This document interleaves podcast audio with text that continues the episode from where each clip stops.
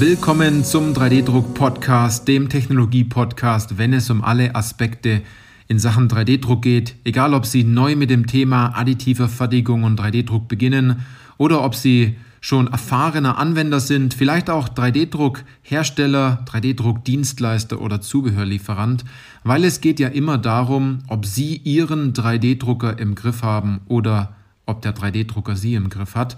Ich bin Johannes Lutz und ich freue mich auf diese Podcast-Folge, denn diese Podcast-Folge hat eine unausgesprochene Wahrheit. Also es beinhaltet etwas, das so öffentlich gar nicht angesprochen wird. Und ähm, ich weiß noch gar nicht ganz genau, wie ich den Titel nennen möchte, aber es hat etwas von 3D-Druck, Hersteller, versprochene Aufträge kommen dann doch nicht. Und zwar nehme ich diese Podcast-Folge jetzt, genau jetzt auf, nach einem äh, Beratungsgespräch mit einem 3D-Druck-Dienstleister. Dieser 3D-Druck-Dienstleister hat sich für uns entschieden, mit uns zusammenzuarbeiten. Was verstehe ich darunter? Also äh, ein 3D-Druck-Dienstleister, der Teile als, äh, als, als, Lohn, als Lohnunternehmen fertigt für Medizin, Luftfahrt, egal ob Prototypen, Hilfsmittel oder Serienbauteile in groß oder klein, oder aus Metall oder Kunststoff. Und das ist jetzt eine Folge. Es kann durchaus sein, dass das den 3D-Druckherstellern nicht gefallen wird. Denn äh, ich spreche hier einen Punkt an, der unangenehm ist. Aber diese 3D-Druckdienstleister, die wollen ja auch was verändern, die wollen ihre Maschinen vollkriegen, äh, die wollen Teile produzieren und ganz oft ist es so, dass diese versprochenen Aufträge von den Herstellern halt nie kommen. Ich möchte aber ein bisschen differenzieren. Also ich möchte die Schuld jetzt keinem 3D-Druckhersteller direkt geben oder ich möchte jetzt sagen, dass die böse sind oder dass der Verkäufer böse ist oder so ein Quatsch, sondern ich möchte eher darauf hinweisen, dass es von seitens eines 3D-Druckdienstleisters vielleicht eine Falle werden kann, ähm, wo er hineinfällt und nicht so einfach rauskommt und das, wenn er diese Information durch diesen Podcast hat, im Vorfeld vermeiden kann. Ich werde auch, wenn Sie 3D-Druck-Dienstleister sind, ähm, an der Stelle zum Schluss auch eine gute Lösung präsentieren, die Sie gehen können, um aus solch einer Lage herauszukommen. Warum spreche ich das an?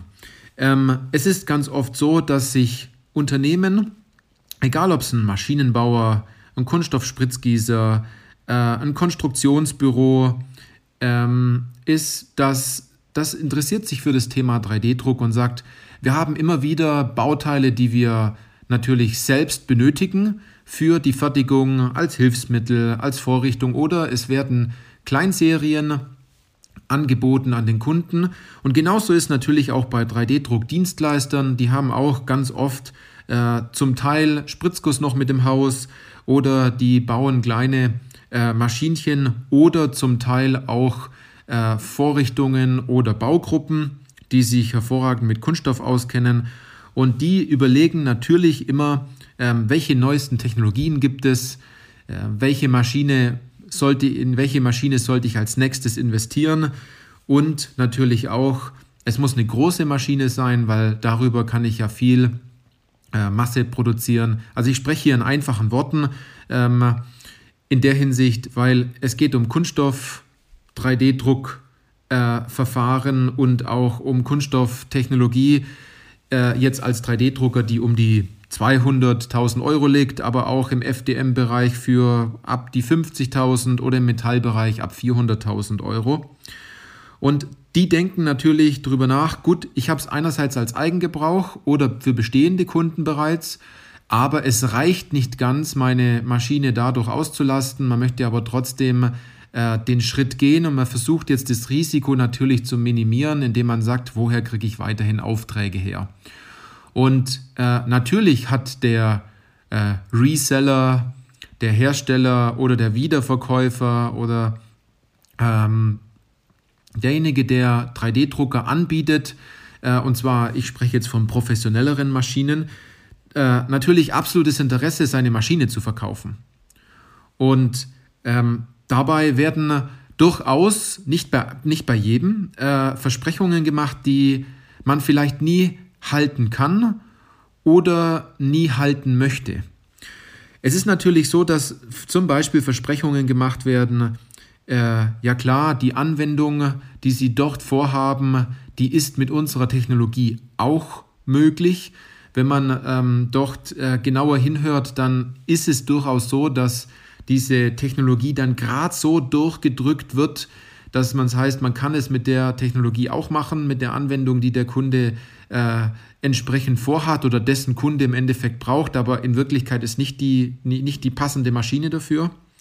Oder man verspricht eben Aufträge und sagt, äh, und das, das kennen wir, ähm, das ist auch in dem, wie ich am Anfang des Podcasts gesagt habe, in dem Fall auch so gewesen, dass der Vertriebs, die Vertriebsmannschaft Aufträge versprochen hat und es ist nichts gekommen. Es ist wirklich nichts gekommen. Nach mehrmaligem Nachfragen ist nichts gekommen. Äh, und wir können von 3D-Industrie diese unausgesprochene Wahrheit äh, auch mehrmals nachweisen durch E-Mails, durch Kunden, die das selbst auch erlebt haben, die jetzt aber nicht mehr in der Lage sind, äh, in der schwierigen Lage darauf zu hoffen, dass von der Seite etwas kommt und darüber, darauf noch sauer sind. Die haben es selbst geschafft, hier ihre Maschine schön voll zu kriegen und äh, vielleicht auch die nächste Maschine zu kaufen, aber nicht mehr bei dem gleichen Hersteller. Tja, Pech gehabt. Ähm, aber was ich sagen wollte, ist, man verspricht natürlich äh, Aufträge ähm, oder man sagt, man lässt ein paar Muster drucken, ist auch meiner, aus meiner Sicht auch okay, ähm, dass man immer wieder auf jemanden zurückgreift und äh, an, an denjenigen, an den man eine Maschine verkauft hat, der damit erfolgreich arbeitet. Ähm, um, wenn man als, als, als Hersteller oder als auch als Reseller keinen eigenen Maschinenpark hat, womit man Teile fertigt.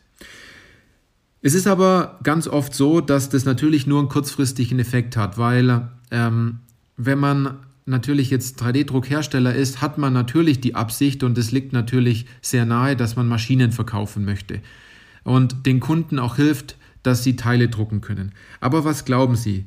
verkauft man mehr Maschinen, wenn man Versprechungen macht, die man danach vielleicht nicht einhält oder nicht einhalten kann. Äh, kauft derjenige dann nochmal einen 3D-Drucker äh, bei dem Hersteller oder bei dem Wiederverkäufer an der Stelle?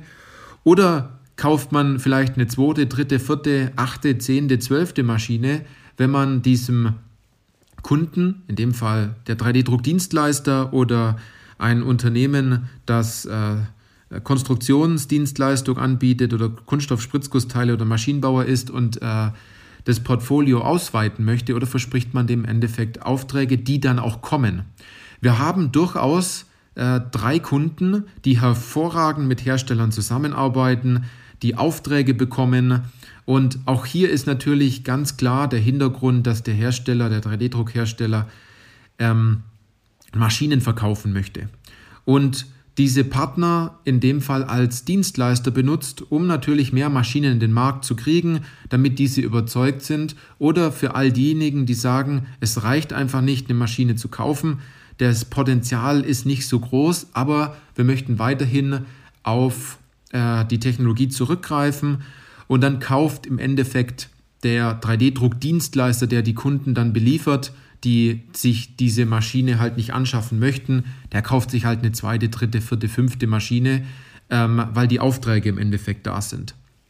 Das sind die zwei Wege. Ich glaube, letzterer Weg ist durchaus sinnvoller und auf eine lange Sicht gesehen viel rentabler für dieses Unternehmen, anstatt diese Taktik zu fahren, anhauen, umhauen, abhauen.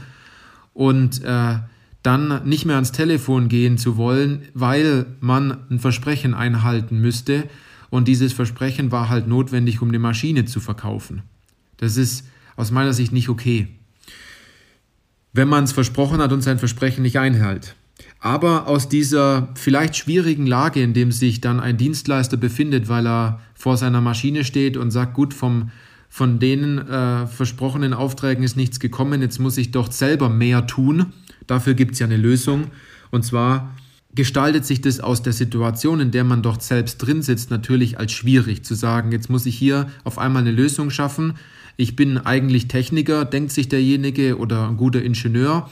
Und ich bin gut darin, Teile zu drucken, aber ich bin nicht sehr gut darin, als Beispiel ähm, des, des, des Ingenieurs, weil man sich mit der Technik gut auskennt. Zum Beispiel die Fähigkeit, dass man die Fähigkeit hat, Dienstleistung anzubieten, also etwas zu verkaufen.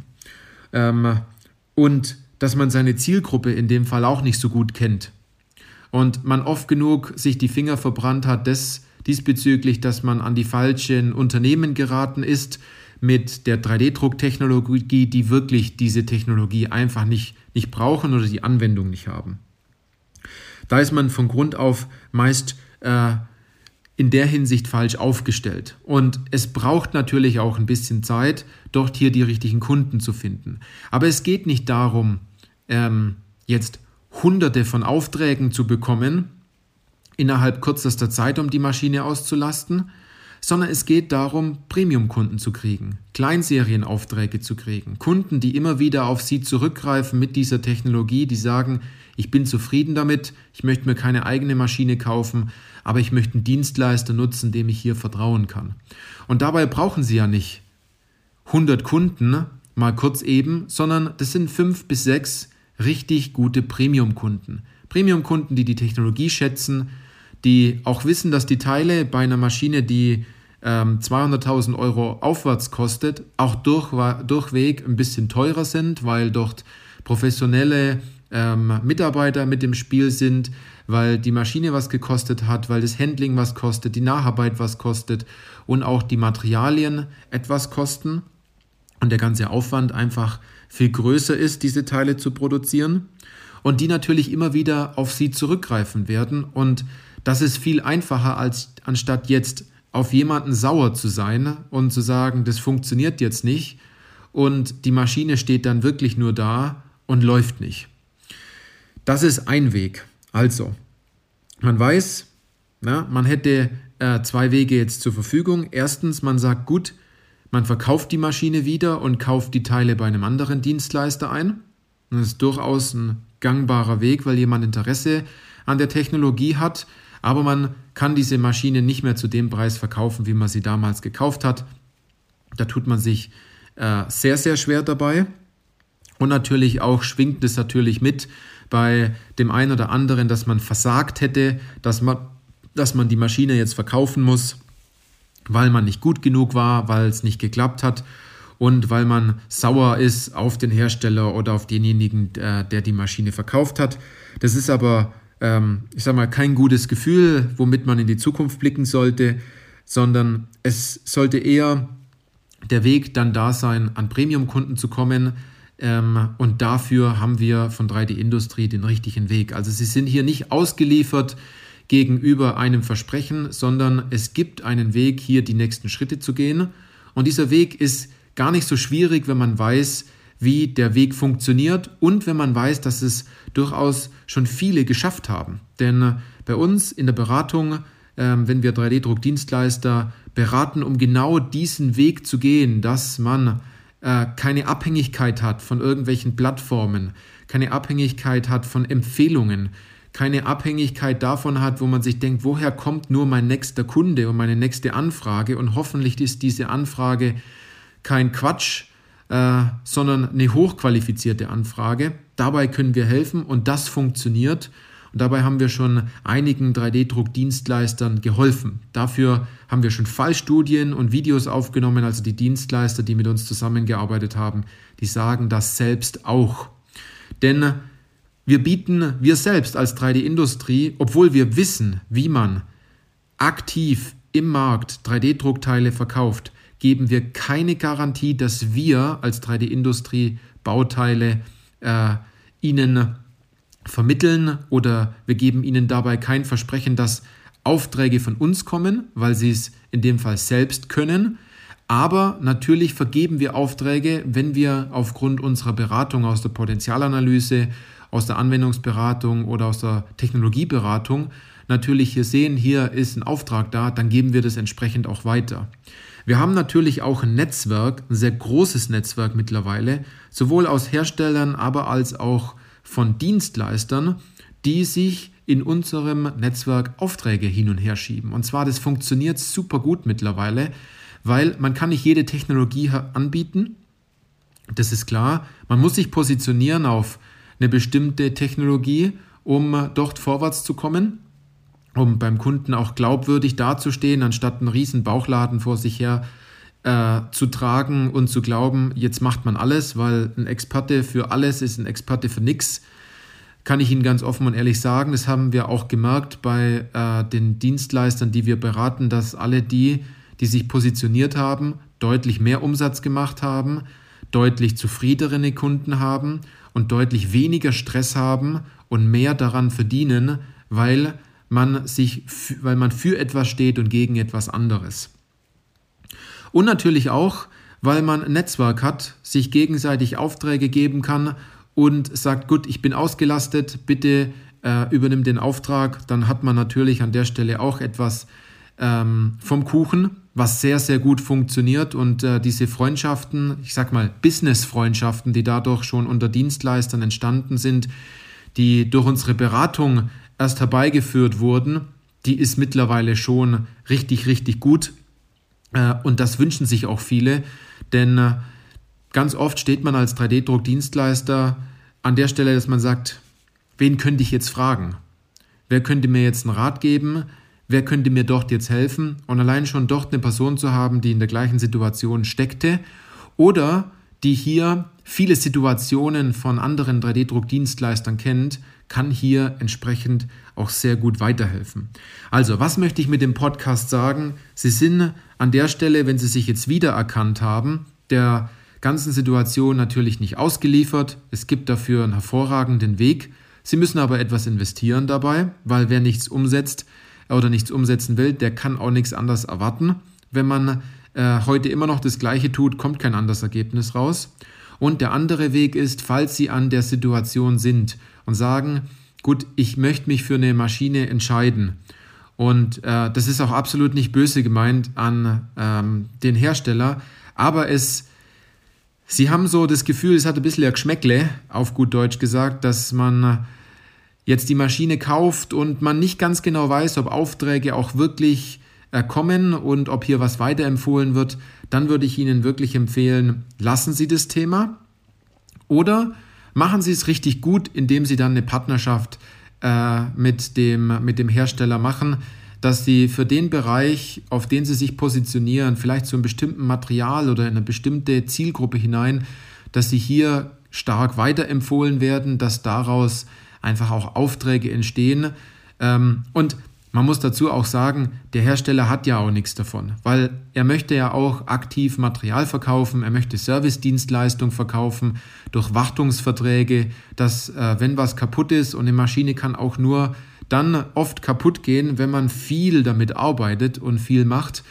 Und natürlich auch der nächste Schritt ist, man möchte äh, noch eine weitere Maschine verkaufen, denn es ist viel einfacher, einen Kunden, der glücklich ist, eine weitere Maschine anzubieten und ihm dabei zu helfen, eine gute Entscheidung zu treffen, anstatt jemanden neu davon zu überzeugen.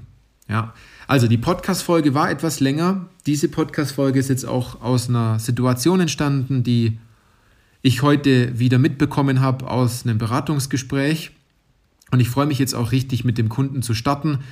Äh, dort gibt es jetzt das Onboarding-Gespräch und äh, die nächsten Schritte, die hier anstehen und die freuen sich auch schon riesig, nicht mehr ausgeliefert zu sein, dieser Situation. Ähm, und äh, wenn Sie auch 3D-Druckdienstleister sind und sagen, äh, Sie haben sich in der Situation wiedergefunden, dann gibt es hier einen Weg. Und wenn Sie den Weg wissen wollen, dann kommen Sie zu uns ins kostenfreie Erstgespräch und wir können Ihnen diesen Weg aufzeigen. Und ob Sie dann versuchen, es alleine zu schaffen oder mit uns gemeinsam, das ist dann komplett Ihre Entscheidung. In diesem Sinne, machen Sie es gut und bis zur nächsten Podcast-Folge.